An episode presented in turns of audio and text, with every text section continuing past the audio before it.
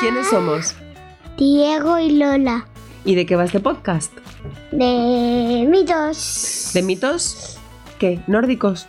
No, griegos. ¿De mitos griegos? ¿Y de qué vamos a hablar hoy? Elena de Troya. Nosotros no somos expertos, ¿verdad? En mitos griegos, pero hemos leído un montón de libros para Sí. niños, ¿vale? Así que vamos a hacer un resumen de quién era Elena de Troya o, como se la llama también, Elena de Esparta. Elena de Esparta, y esa es nuestra personaje principal. Vamos a hablar de ella, pero también vamos a hablar de otros personajes en esta historia. Vamos a De hablar de... Ulises. Mm, no, de Ulises no vamos a hablar. Vamos a Eh. hablar de Afrodita. ¿Quién era Afrodita? Eh, la diosa del amor. La diosa del amor. Y vamos a hablar también de Menelao. No lo sabes, era un príncipe griego.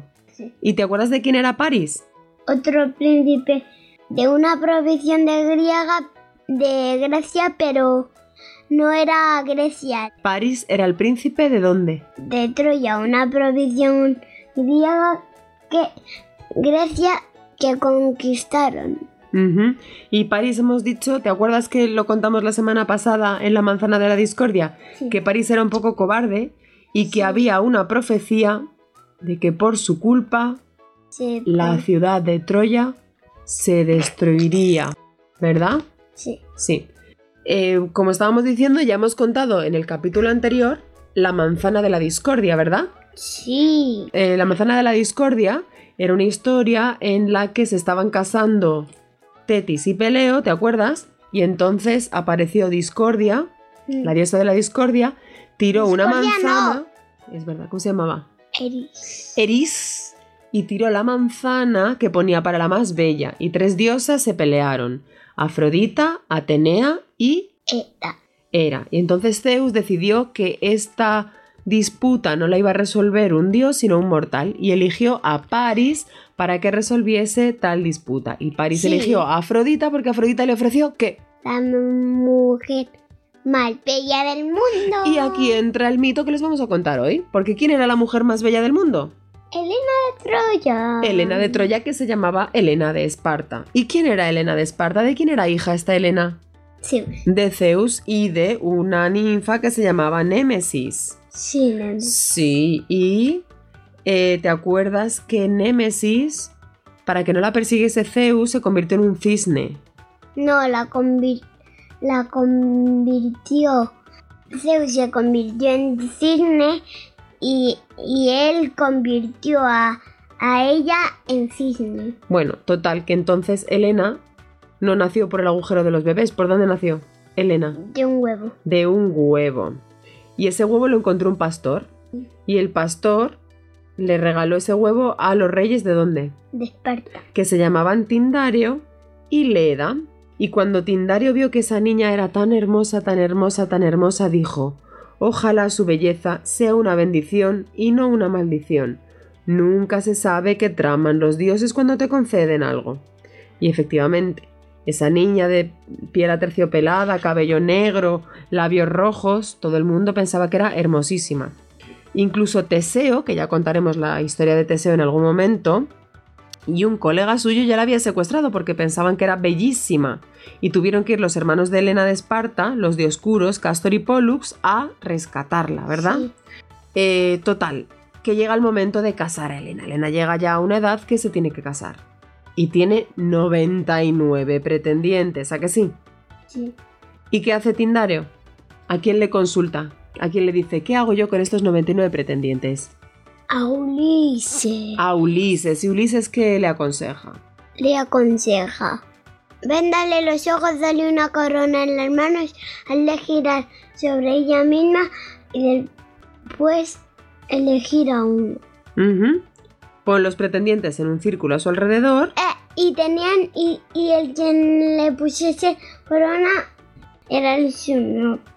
Su, su marido, ¿no? Y, y, y le dijo después, haz que todos, para que la decisión luego no provoque luchas y que todo el mundo se ofenda y se enfade, ¿cuál era la solución? Que antes, que antes diles a los pretendientes que protejan el matrimonio cuando sea... que protejan el matrimonio de Elena y el que ella elija. Que no se vale luego enfadarse, ¿no? Y Elena, que ya tenía a todos los pretendientes vistos, se había fijado en uno que era especialmente interesante, que era, Agamenón, no, que era Menelao. Menelao, Sí, y le pidió a Afrodita que por favor le ayudase a elegir a Menelao. Y como que le levantó un poquito la venda a Afrodita y entonces ella como que daba vueltas sobre sí misma, pero ya tenía visto a Menelao y lo eligió. Y se casaron de inmediato.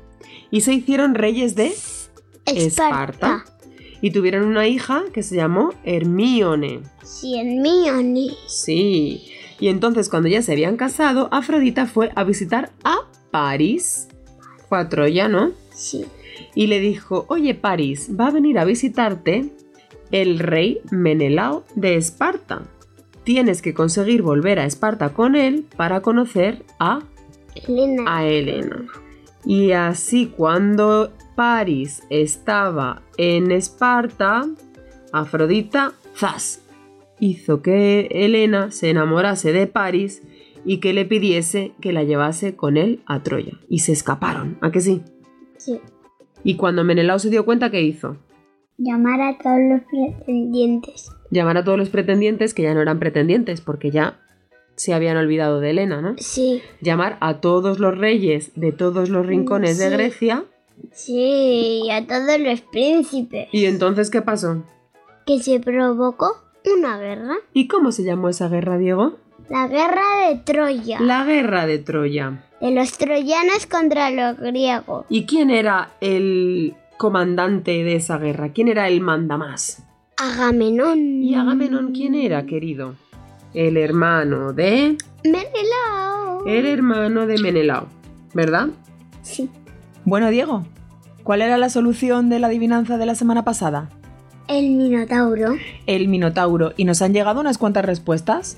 Sí. Y como prometimos, vamos a saludar a esas personas que nos han escrito. ¿Te acuerdas de sus nombres? Alex, Diego y Álvaro. Bueno, no sabemos si en su casa le llaman Alex de cariño. Él nos escribía como Alejandro. Alejandro y los hermanos Diego y Álvaro, que también les gustan mucho los mitos como a ti. Sí. ¿Qué les decimos? Hola. Hola y que no se pierdan los próximos episodios que les van a molar muchísimo. Sí, sí, sí. ¿Y qué más les decimos? Adiós. Chao. ¿Quieres que digamos una adivinanza esta semana? Sí. ¿Qué adivinanza vamos a decir esta semana?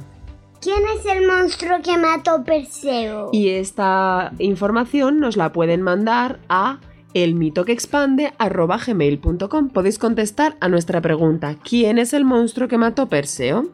Y con esto nos despedimos hasta el próximo capítulo del Mito que Expande. ¡Adiós! Adiós. El mito que expande, ande, ande, ande, ande, ande, ande.